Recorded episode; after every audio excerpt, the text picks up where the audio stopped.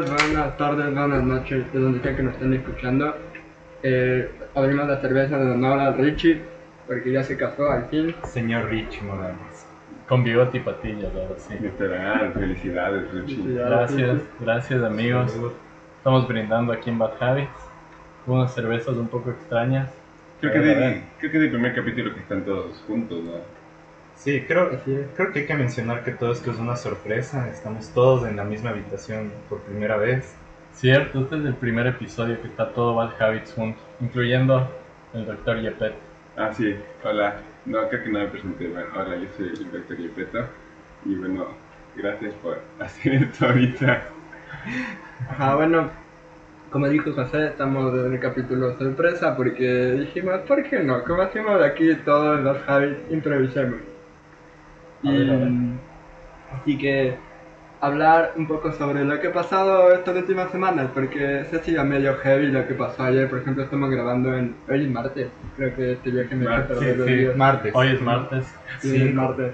Ayer lunes hubo una caída full densa de Facebook. Y yo quiero hablar si que eh, les llegó alguna teoría medio extraña. A mí me llegó una teoría de que los extraterrestres al fin iban a conquistarnos. Esa fue mi teoría, ¿verdad? ¿Qué onda, güey? ¿De dónde sacaste esa teoría? Emilio, ¿qué te estás Twitter. tomando en este viaje? Verás Twitter. que las personas van Twitter a... es un lugar muy extraño, pero bueno. Lo peor es que yo vi que Twitter estaba aprovechando que Facebook y Instagram y todo no estaban funcionando y estaba troleando, les daría un chance en Twitter. Twitter troleando a Facebook en Twitter. Ajá.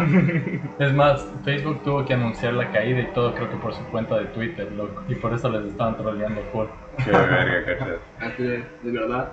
Pero en realidad yo sí leí una teoría que me pareció que tuvo sentido porque esta semana una empleada de Facebook vino a decir las malas prácticas de Facebook en sus servicios digitales.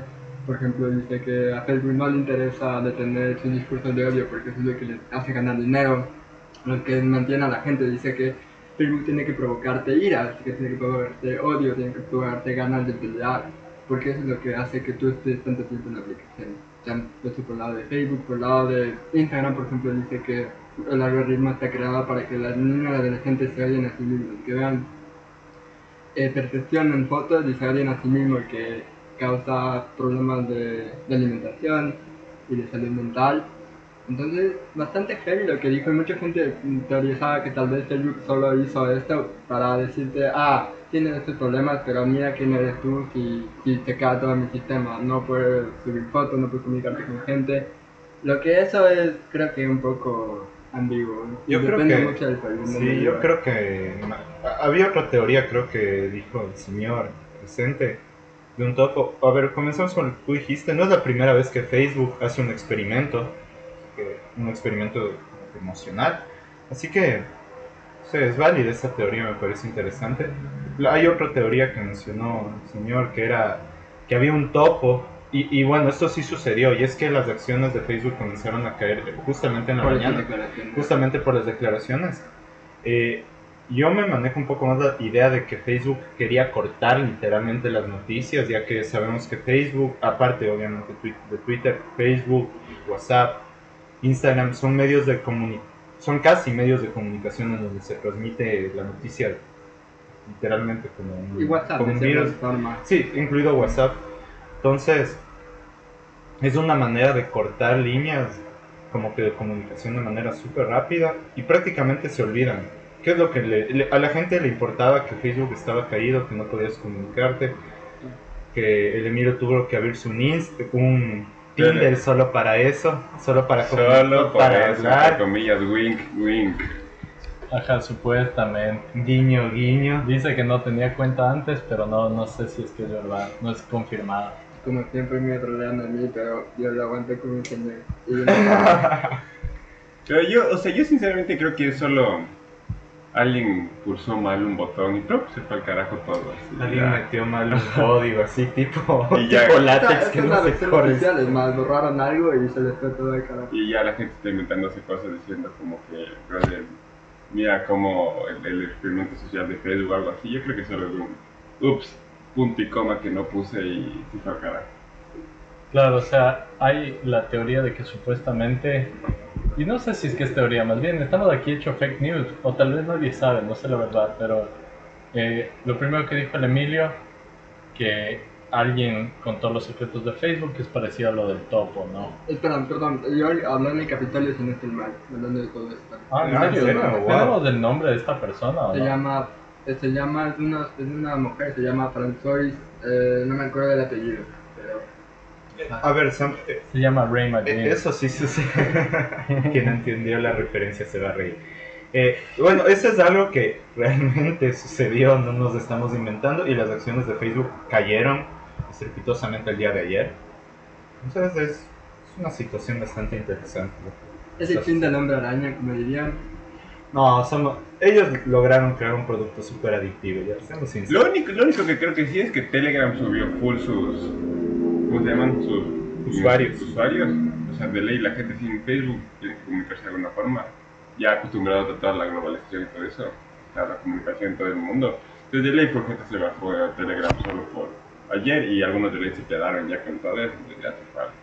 Ya, Telegram tiene muchos usuarios más.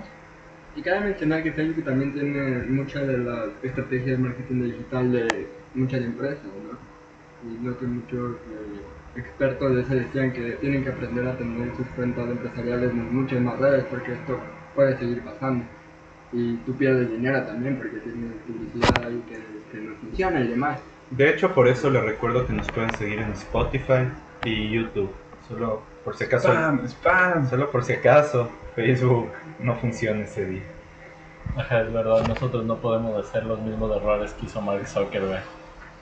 Y sí, lo que tú decías es verdad, Emilio. Esto es el error que más le ha costado al man en cuestión de acciones, si no me equivoco. Sí, eh, creo que Facebook perdió, si no estoy mal, 7 mil millones de dólares. O sea, Zuckerberg perdió 7 mil millones de dólares solo ayer. Solo con la caída. Igual le sobran, loco. ¿Qué importa? Es un día de trabajo menos. Con, es- con esos 7 mil millones de dólares limpia el trasero. Eh, es verdad. Se ducha, quién sabe.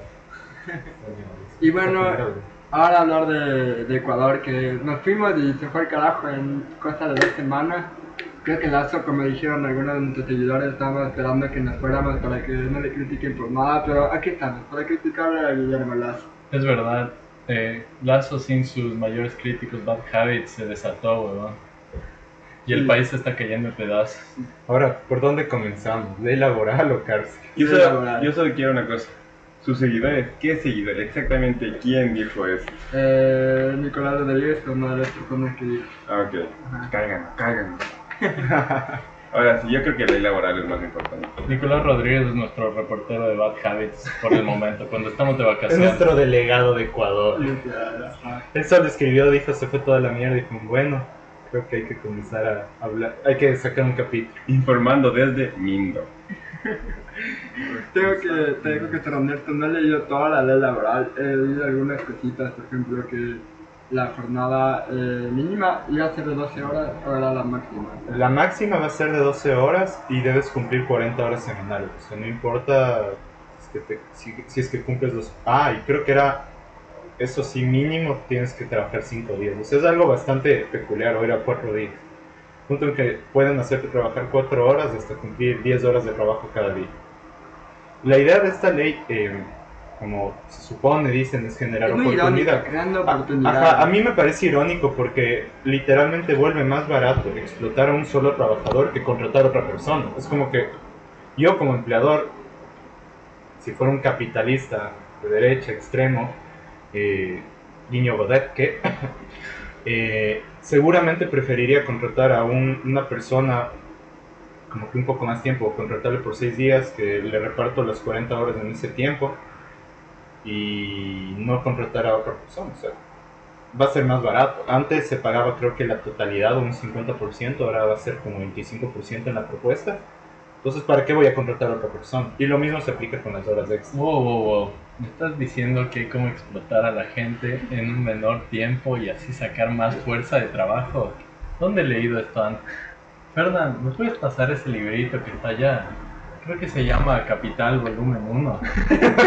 en la esquina de abajo del librero. No, el otro librero. El librero marxista, por favor. Mis, mis libreros. Hemos llegado al punto donde el episodio se vuelve a leer todo capital desde el principio al fin. Hasta que Ricky encuentre esa parte, no sé. Prólogo, no cacho, cacho. Hasta que Ricky encuentre la cita textual que está buscando precisa. Eh, no sé, Emilio, ¿tú qué opinas? Como futuro empleado de, no sé, la posta, tal vez. Ah, Por favor, Ay, no, no dame la llave. Oye, qué insulto, amigo. grosero, grosero están aquí, güey. Eh, no, no, no ningún eh, como que insulto a los colegas que trabajan en la posta, pero nu- nunca trabajaría para, para André, Anderson Boscani y Luis Eduardo Blanco. Eh, no tengo nada contra ustedes, pero no son periodistas. Lo digo como que en el fondo de...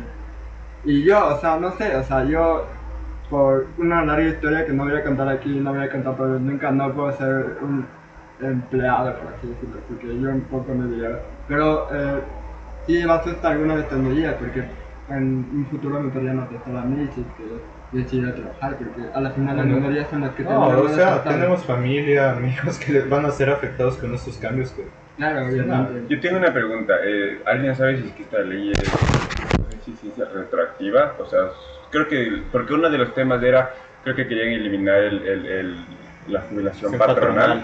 Y no sé si es que pues, alguien que ya haya trabajado sus 25 años en una empresa o lo que sea, ya no va a recibir si se aprueba La verdad, la verdad no tengo idea de este tema que si funciona. Casi nunca las leyes son retroactivas, o sea, En fuera... Ecuador eso no funciona tampoco. Yo he visto muchos casos que les despiden antes de que cumplan su tiempo, por ejemplo. O sea, claro, y Claro, obvio- pero si sí, ah, tiempo. eh, también está el tema de el tiempo que tú debes trabajar mínimo, que eso también me parece como que un poco, a ver, sinceramente se da más que nada para la interpretación el tema del tiempo, tu, tu tiempo de prueba no son como que los tres meses como normalmente era, sino cuatro años para que tú recibas una indemnización real. Ese la- por ese lado, a ver, yo en ese sentido voy a ser honesto. A mí me parece que muchas de estas leyes pueden funcionar para un pequeño negocio que se entiende que tiene que crecer y probablemente tal vez despedir una persona es cara en Ecuador. E- Es entendible, probablemente si es un negocio que comenzó con un capital de mil dólares y tienes crecer en cinco años, se va a complicar mucho probablemente el contratar y despedir a una persona. Eso es, eso es entendible, pero si preguntas, no sé, una gra- un gran corporativo, Banco de Guayaquil, por ejemplo, creo que estas leyes sí pueden servir de una manera, un- o sea, pueden dar a una interpretación libre y puede causar un efecto, no sé, un poco dañino a la larga.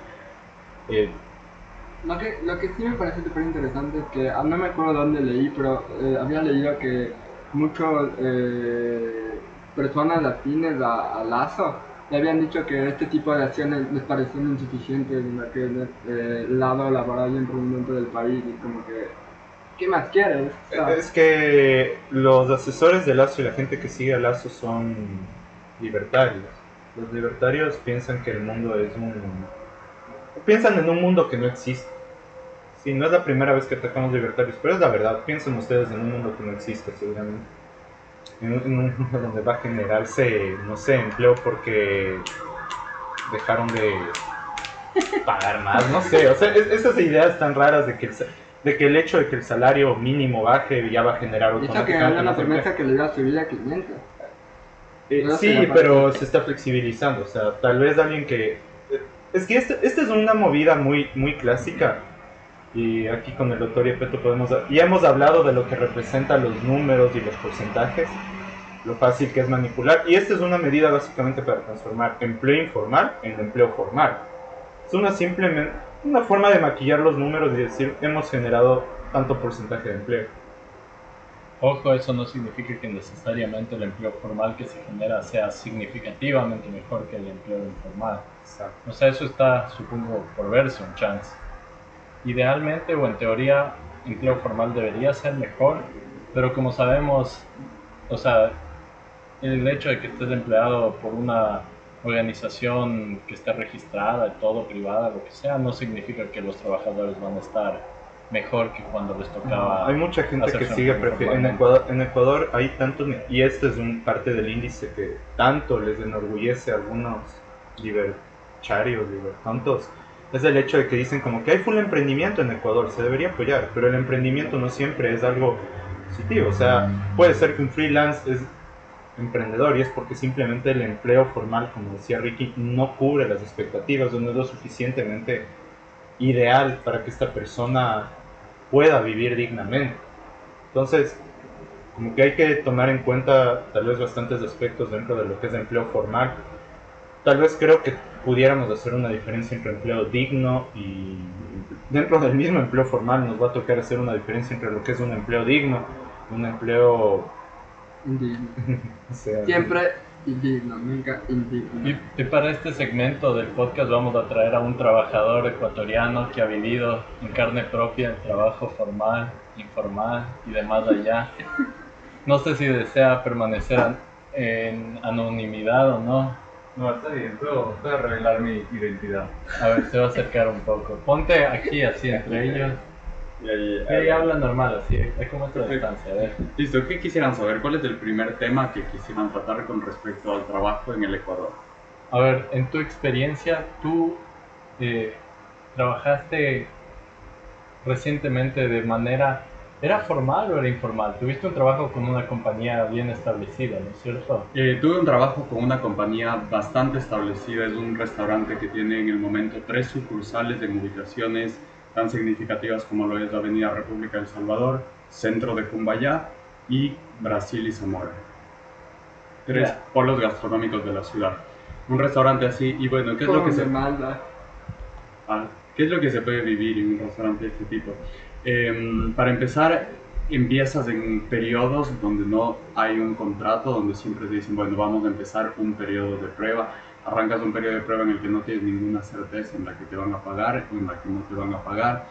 Em, pasan ese tipo de cosas. Creo que es un poco más común en la industria del- de la comida, donde hay una alta rotación de trabajo y cosas así de, de empleados. Sin embargo, em, es interesante ver cómo todas las personas que trabajaban conmigo tenían otros trabajos, incluyéndome. Yo en el momento del tiempo que trabajaba en este lugar tenía que encontrar otras dos formas de ingreso, al igual que mis compañeros de trabajo. Tenía otros que trabajaban en otros restaurantes bastantes, la verdad la mayoría salían de una jornada de la mañana a un turno de tarde en otro restaurante. Yo trabajaba en ese restaurante y al mismo tiempo tengo un emprendimiento de pan comercial, un emprendimiento súper informal. Y como les digo, la mayoría de nosotros, los que ya llevaban más de un año, cosas así, había gente que a los 8 o 9 meses les afiliaban, les daban un contrato, les daban algún tipo de seguridad laboral. Pero la mayoría de gente hasta no cumplía un periodo que en realidad era completamente indefinido, todo verbal, todo solo con la mano, sin ni siquiera preguntarme el pasaporte o algo así. No vieron. Entonces es algo bastante interesante que me he dado cuenta que es más bien común, en Ecuador es algo más bien bastante común, bastante que normal lo que decían, el trabajo informal, que la gente empieza a trabajar sin contrato y ese tipo de cosas, porque resulta, al fin y al cabo yo no sé la verdad, yo no estoy que no sé la verdad, pero ¿qué es lo que te dicen los empleadores? Te dicen, oye, me es mucho más barato en contratarte de esta manera, así que si es que quieres legal, no te puedo contratar. ¿Quieres ilegal? Bueno, ve. Entonces eso es algo muy común que pasa en la industria de la comida, donde siempre están cambiando, la gente llega, trabaja un tiempo, se va a llegar, trabaja un tiempo, entonces creo que hay un poco más de dónde aprovechar, un poco más algo. Pero eso es lo, lo más común que eso ha sido mi experiencia a grandes rasgos en, el, en este campo que estamos hablando. Gracias, gracias por compartir esa experiencia. Y algo que te quería preguntar además es, eh, obviamente como tú describes, es una posición que, digamos, si es que alguien escucha eso van a decir, ah, pero es que hacen que el trabajo legal sea muy difícil, hay que pagarle todos los beneficios al trabajador, etcétera. Pero la otra parte de eso también es que existe una gran cantidad de trabajadores que están simplemente buscando trabajo y están dispuestos a trabajar lo que sea. Y gran parte de ese, ese número de trabajadores, no digamos, si es que quieres ponerlo así, la oferta de, de trabajadores es muy grande, o sea, hay, hay una cantidad significativa de fuerza de trabajo, por así decirlo. Eh, muchos de ellos son inmigrantes, ¿no es cierto? Que están en una condición donde obviamente eh, ellos van a estar en desventaja si es que les toca negociar, así decir, bueno, yo quiero trabajar legalmente, pero obviamente no tienen la protección, digamos, porque simplemente tal vez están ilegalmente en el país, cosas así, ¿no es cierto? Totalmente. eh, bueno, en ese campo es algo que, que todos vivimos en Quito por ahí nos, nos damos cuenta. Pero eh, este tipo de trabajos, en especial los trabajos informales, definitivamente, yo no diría que es... Bueno, es que aquí pasa un efecto súper curioso. Cuando hay esto del abuso, dicen siempre para que haya un abusado, para que haya un abusador, tiene que haber un abusado que lo permita. Eso es algo que mucha gente te dice. Pero muchas veces este tipo de cosas pasan sin que ninguna de las dos partes se den cuenta de, de que está pasando esto sin que ninguna de las dos partes haga algo consciente, así diciendo, tipo, yo voy a abusar de esta persona, o el abusador diga, uh, voy a permitir que me violenten esto. Tal vez son cosas que ya eh, damos muy por sentados, inclusive. Entonces, sí, en mi trabajo les puedo decir, el 80 o 90% de las personas que trabajan ahí eran gente que llegó hace un tiempo ya, la mayoría llevaban varios años ya en el Ecuador de Venezuela específicamente, decir, la mayoría de mis compañeros de trabajo eran de Venezuela. Y ellos mismos estaban conscientes de esta posición, sin embargo, no lo, nunca me lo verbalizaron tal como si esto es abuso. Y yo tampoco sentía tanto eso, por ejemplo, mis, mis jefes, no les puedo decir que mis jefes eran unos malvados, unos abusadores como tal, unos abusadores conscientes de que están abusando, pero, mm, o sea, no les puedo decir por ahí, por ahí horarios y paga siempre fue justa, siempre fue exacta, pero por fuera de la ley. No había ningún tipo de organismo que pueda amparar o garantizar este tipo de, de cosas. En especial, una garantía, por ejemplo, decir, tengo una garantía de que me van a pagar. Eso es algo que no está para nada asegurado. Entonces, lo que creo que es importante destacar esto, como en realidad yo siento que esto se dio de lado y lado, inclusive en una conversación que tuve con la directora de este proyecto, de este emprendimiento gastronómico, me dijo, oye, me cuesta conservar mis empleados ecuatorianos los empleados ecuatorianos trabajan poco tiempo y no aguantan, se van, no soportan este trabajo.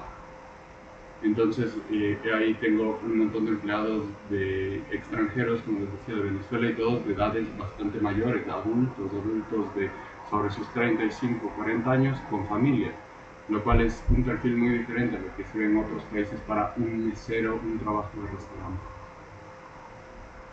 Sí, es que obvio, o sea, ahí también parte del problema lo que es, es eh, que es el sistema en sí, no es que las personas son malas. Bueno, sí, hay muchas personas que son, a ver, eso no lo negamos.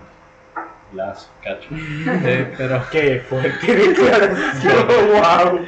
No, no, pero lo que decíamos es que, eh, como tú dices, el sistema ya está normalizado para que funcione de esta forma.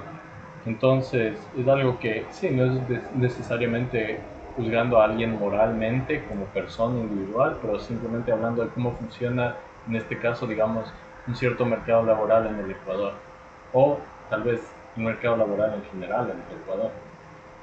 Totalmente, y yo siento que es lo que tú dices, es lo que ya todos hemos aceptado como que así funciona. Me hace acuerdo otra experiencia laboral, yo tengo un compañero que está en un emprendimiento propio, él está haciendo como que em, un proyecto con plantas trabajando con plantas, quiere montar su vivero de forma independiente.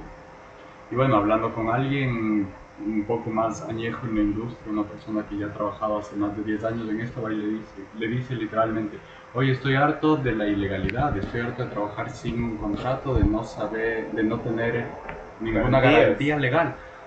Y él le responde con toda la naturalidad, lo que decimos está completamente naturalizado en el Ecuador, como el subempleo es a lo que tú vas a estar acostumbrado. O sea, estos 10 años desde que yo me gradué de la universidad ha sido empleo ilegal y así va a ser tu vida, prepara. Eso es lo que le dijo una persona en la que nosotros teníamos como referente de hay alguien a quien mirar como un ejemplo en nuestra industria. Entonces imagínate, si las personas desde antes ya te dicen eso, acostúmbrate que esto va a ser su empleo, va a ser el resto de tu vida. Entonces hay que ver cómo se puede llegar a cambiar eso, ver las raíces de este tipo de cosas, porque como lo dicen es algo que ya tanto el empleador como el empleado lo han dado por sentado. Por ahí sí las leyes son pautas que han formado esto, pero creo que es importante también cambiar la mentalidad del empleador y del empleado, ambos. Sí, Banazo, muchas gracias por la intervención del Richie Jr. Si no saben, es el hermano. Anonimato. Eh, pero sí, sí, creo que en el clavo totalmente. Y así para terminar eh, un poco el capítulo de, de- el capítulo sorpresa de la, temporada 1-2 invasiva es la crisis carcelaria. Eh, que viene un poco de la parte laboral, creo yo, porque por ejemplo, muchas de las personas que están ahorita en la carcelaria, justo antes de venir acá estaban leyendo un, un, artículo de, de YK Granada que muchas de estas personas que están encarceladas ahorita son víctimas del microtráfico de drogas. ¿Cómo llegan al microtráfico de drogas? Porque no tienen un empleo adecuado, no están en un empleo. Si están en un empleo no ganan suficiente dinero como venderían vendiendo marihuana, cocaína, heroína. Entonces, eh, creo que aquí la pregunta es más bien, es hora de legalizar la droga para que Ecuador un poco eh, deje de saturar tanto la, la crisis carcelaria. Quieren, quieren quitar la tabla de consumo. Legalizar la droga no es una opción. Y, o sea, sobre lo que tú dijiste, había un artículo.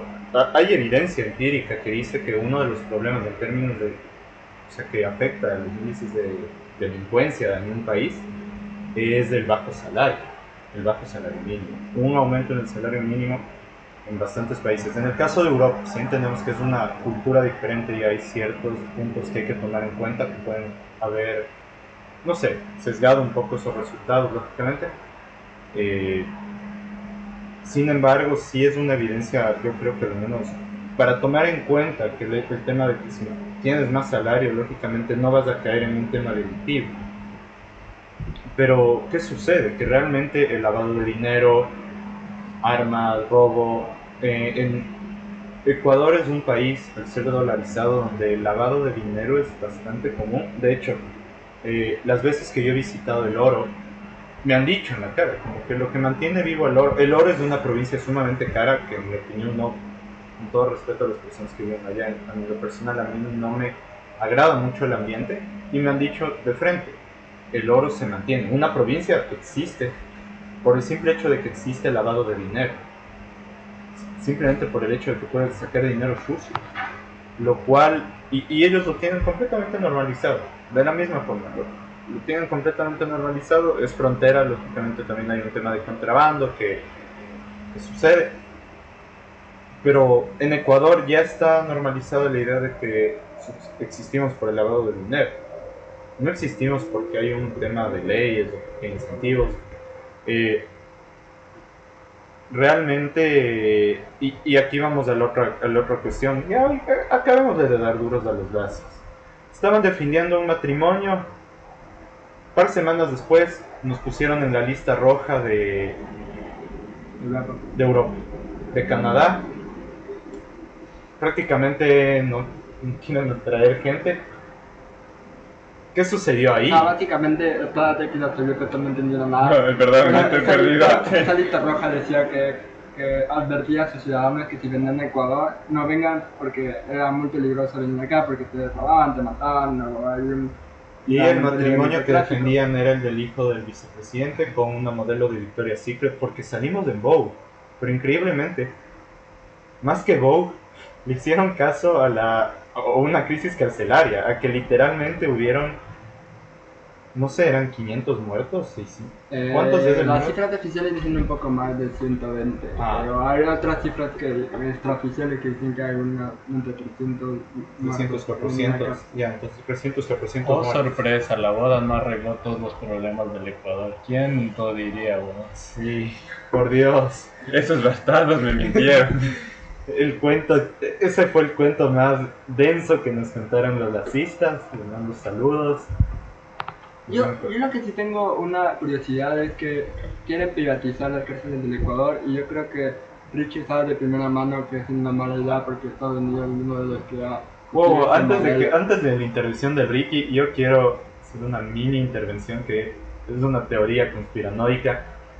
Que para mí, tantos errores dentro del sistema público tienen una fuente que es buscar privatizar las cosas. Porque se cambió la, la persona que estaba encargada del tema de las cárceles y lo primero que él dijo es creo que necesitamos privatizar. O sea, literalmente, despidieron a una persona que ya venía a tiempo y tal vez el trabajo no era el mejor, como hemos visto en los últimos años, contrató a una persona que literalmente admite que no puede solucionar el problema. Bueno, Es un inútil. Ajá, o sea, contrataron literalmente un inútil, lo que es como que... ¿qué está Mata, brother. Oye, ¿y Parme. quién es? ¿Quién es? Cobo o algo, creo que era. Y par meses después sucede la peor tragedia que hemos tenido en, una- las cárceles del Ecuador. Una tragedia que, y, sí, hay alguna algunas personas que no sé si se les puede decir personas que están felices de que hayan fallecido seres humanos. Como digo, no sé si a esa gente se le puede llamar personas. Eh, Y mi pregunta es entonces, ¿qué está sucediendo? Contrataron a alguien que no, no podía trabajar, no, no cacha bien y lo único que fue... es desde Lenin Moreno, ¿no? Sí, desde Lenin Moreno comenzó a suceder este tema y probablemente se pongan el, la capa de mártires y digan, ah, esto sucede simplemente porque estamos combatiendo el narcotráfico, cosa que es la mentira más grande. Una vez más, escuchen el episodio de Colombia y van a entender un poco más cómo es el tema de la guerra con el narcotráfico, los falsos positivos. Entonces ahora sí hablemos de la privatización de una cárcel, que es a donde le apunta el gobierno, privatizar absolutamente todo. A, a, a diferencia de la rehabilitación, por ejemplo, la que hacen, creo que el sistema de Holanda. tipo nórdico. o Holanda, que es el ejemplo creo que más grande. Países Bajos para vos. Perdón, Países Bajos. Los Países Bajos. Vietnam. Sí, I mean, o sea, podríamos hacer un episodio demasiado denso y tal vez deberíamos hacerlo en algún punto Es bueno. más. Eh, acerca de los problemas con el sistema de Estados Unidos y cómo han privatizado ellos eh, su cárcel. Pero eh, lo que sí vamos a decir por ahora es que, más que nada, digamos, desde un punto de vista básico, ¿no? De incentivos y eh, actores racionales. ¿Qué pasa o qué incentivos creas cuando privatizas una cárcel? ¿no? Cuando haces que el, se genere dinero y se generen ganancias a través de eh, llevar a gente a la cárcel ¿no? y meterles al sistema penal.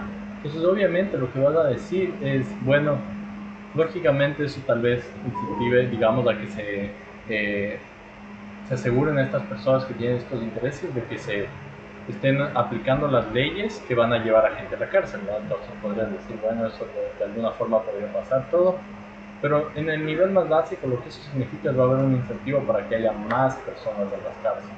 Y eso, como dijo el José, puede empezar desde algo tan simple como la tabla de consumo. Entonces, ¿qué es eso? O sea, es una forma fácil de empezar a meter más gente a la cárcel. Lo que decía Emilio, igualmente, o sea, van a encontrar maneras y tal vez sea directamente por la avenida de consumo de drogas o la posesión de drogas y eso puede ser, digamos, empezando con la marihuana, ¿no? que sería la droga que en este momento se consideraría más, eh, o sea, ilegal, pero más accesible, tal vez más ligera, más, como que más fácil de penalizar. Esa es probablemente la manera más eh, adecuada de ponerlo. Pero eso puede empezar ahí y puede ir a muchas otras cosas, ¿no? O sea, tra- encontrar excusas para meter a gente a la cárcel, primero no significa que vas a solucionar los, los problemas de, de, De la sociedad. Exacto, de la sociedad, ya sea asesinatos, ya sea Sicariato, drogas, que es, sí, sí, sicariato, lavado de dinero. pues. incluso el narcotráfico, no es que vas a solucionar con eso. Pero lo que sí vas a lograr es que un grupo de personas tenga un muy gran incentivo para meter a personas a la cárcel. Y eso es eh, en esencia todo lo que genera. No, no significa que las leyes van a seguirse más, no significa que se va a mejorar las leyes tampoco significa que el país va a resolver los problemas que causan estas, digamos, estas infracciones de la ley, sino simplemente vas a tener un grupo de personas que va a tener eh, un incentivo para eh, tal vez cambiar las leyes como lo que deben tratar etcétera, etcétera. Y una vez que eso pase, después dices, bueno, ¿y qué- cuáles son los resultados de eso? Digamos, puedes ver en Estados Unidos, tiene la población más grande de gente en la cárcel, eh, si es que estás viendo por porcentajes. De mayoría son minorías, ¿no? Claro, también ajá, la gran mayoría son gente, digamos, ya sea afroamericana o tal vez hispana, minorías. ¿Y por qué? Porque también tiene la historia de los problemas de, eh, de racismo detrás de eso, ajá, de toda la Problemas estructura. Entonces, más que nada, incentivas que eso se amplíe más que se resuelva. O sea, pero pregunta, y esto yo igual hablo de la completa ignorancia, ¿eso no haría que, bueno, los policías hagan menos su trabajo? Ya sabemos que en Ecuador no trabajan porque son unos vagos asquerosos, pero como que no incentivaría que los policías, o que sí, ya, ya que sean capaces de buscar ninguna comisión al hacer eso, les incentivan a hacer el trabajo en vez de solo aceptar problemas y ya, para las colas. Claro, digamos, por ejemplo, y esa es otra pregunta que acá en Estados Unidos la gente se ha hecho mucho últimamente, es como que qué, qué resultados tiene eso, digamos, en el sistema, los policías no son privados, ¿no? entonces las cárceles privadas, los policías siguen trabajando como eh, para el Estado, lo que sea que quieras describir eso, pero eh, en ese caso, digamos, si es que para los policías el incentivo es meter gente a la cárcel, Entonces, eh, por un lado, tal vez, digamos, cambies lo de las coimas, todo, pero por otro lado, en cambio, tienes los problemas que aquí en Estados Unidos se ven mucho, que es que los policías empiezan a usar fuerza más allá de lo debido porque tienen un incentivo para usarla, más o menos, ¿no? Y eso es como que, ah, como tú dices, puede ser algo bueno que ya no sean corruptos directamente o que les sea mejor como que hacer su trabajo a ser corruptos, pero de ahí la pregunta también es a qué nos referimos con hacer su trabajo. Y ahí empiezas a crear estos problemas de que eh, aumenta eh, la brutalidad policial, eh, los policías se vuelven esen- esencialmente un agente para amplificar estos problemas raciales, etcétera, etcétera. Entonces no digo que necesariamente eso vaya a pasar en Ecuador como resultado de esto, pero lo que sí es que no es tan fácil como decir, ah, le metimos plata a esto, es privado, entonces todo va a funcionar mejor como la policía, digamos. Sino es como que puede que en ciertas formas mejore y puede que en otras formas se vuelva más problemático. Pero no es una solución fácil. O sea, nada es tan blanco y negro que dices privatiza y ya va a funcionar todo bien. Yo quiero hacer un comentario de aquí, el- que es 5 de octubre, en Illinois, bueno, en Chicago puntualmente, eh, la marihuana es legal.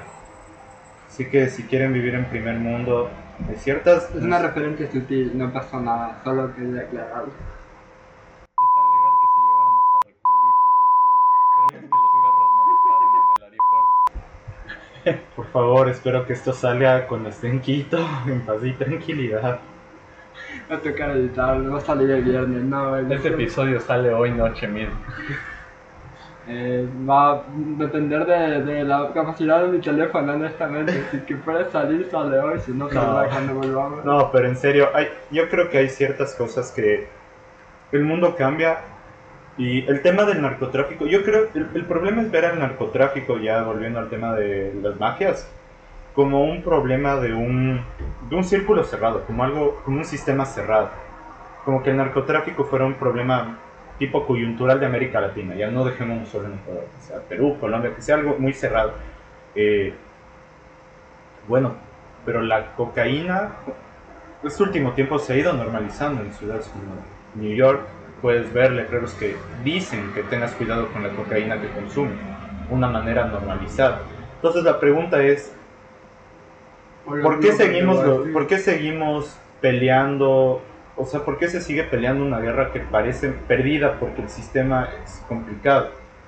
El sistema, como está diseñado para que entre a otros países, ya no solo Estados Unidos, sino al resto de países, como un sistema de distribución, es tan difícil. Si es que América Latina, con recursos mucho más limitados y con necesidades mucho más puntuales, no puede, o sea, más bien al revés.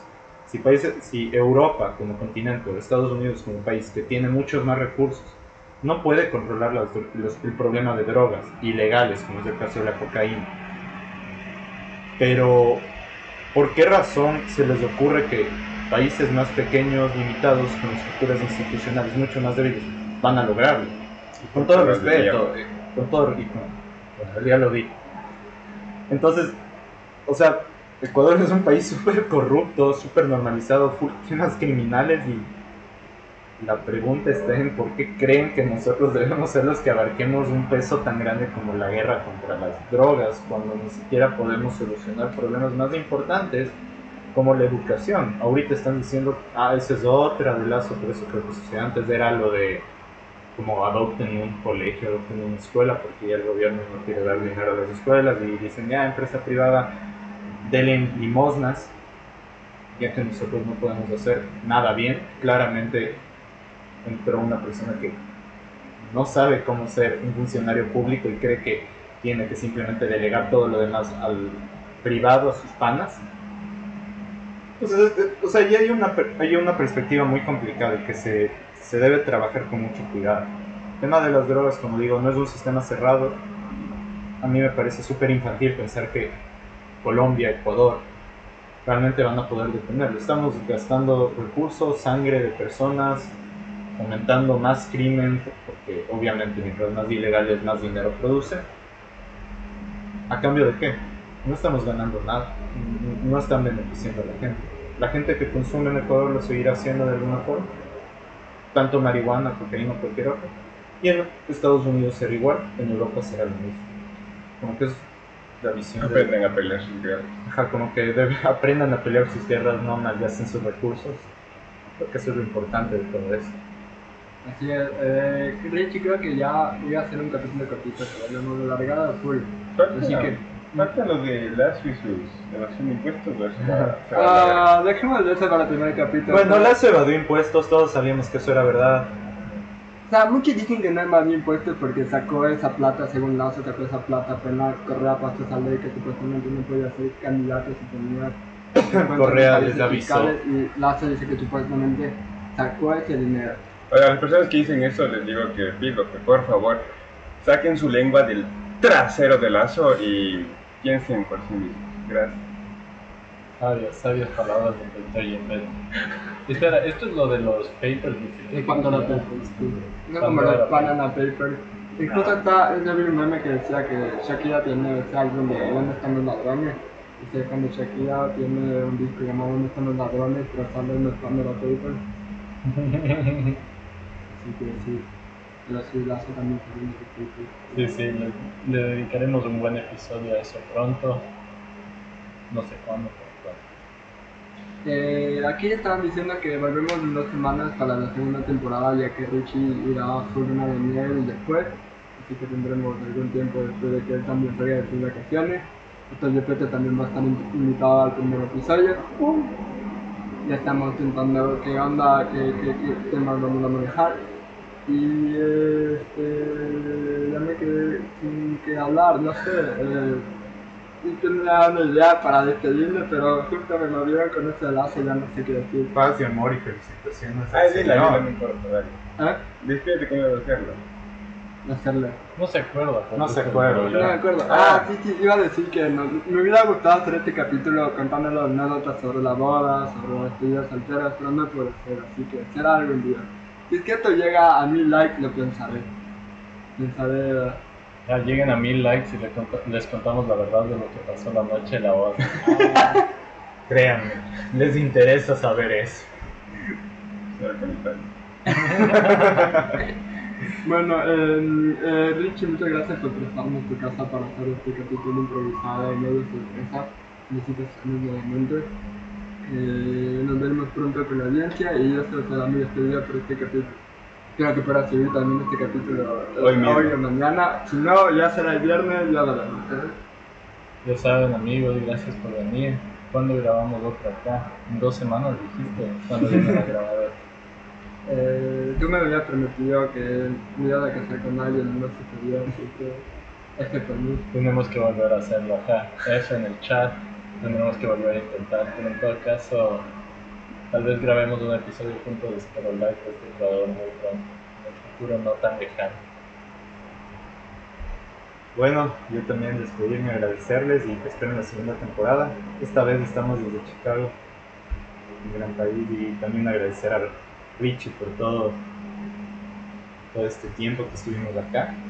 Eso es lo más importante realmente.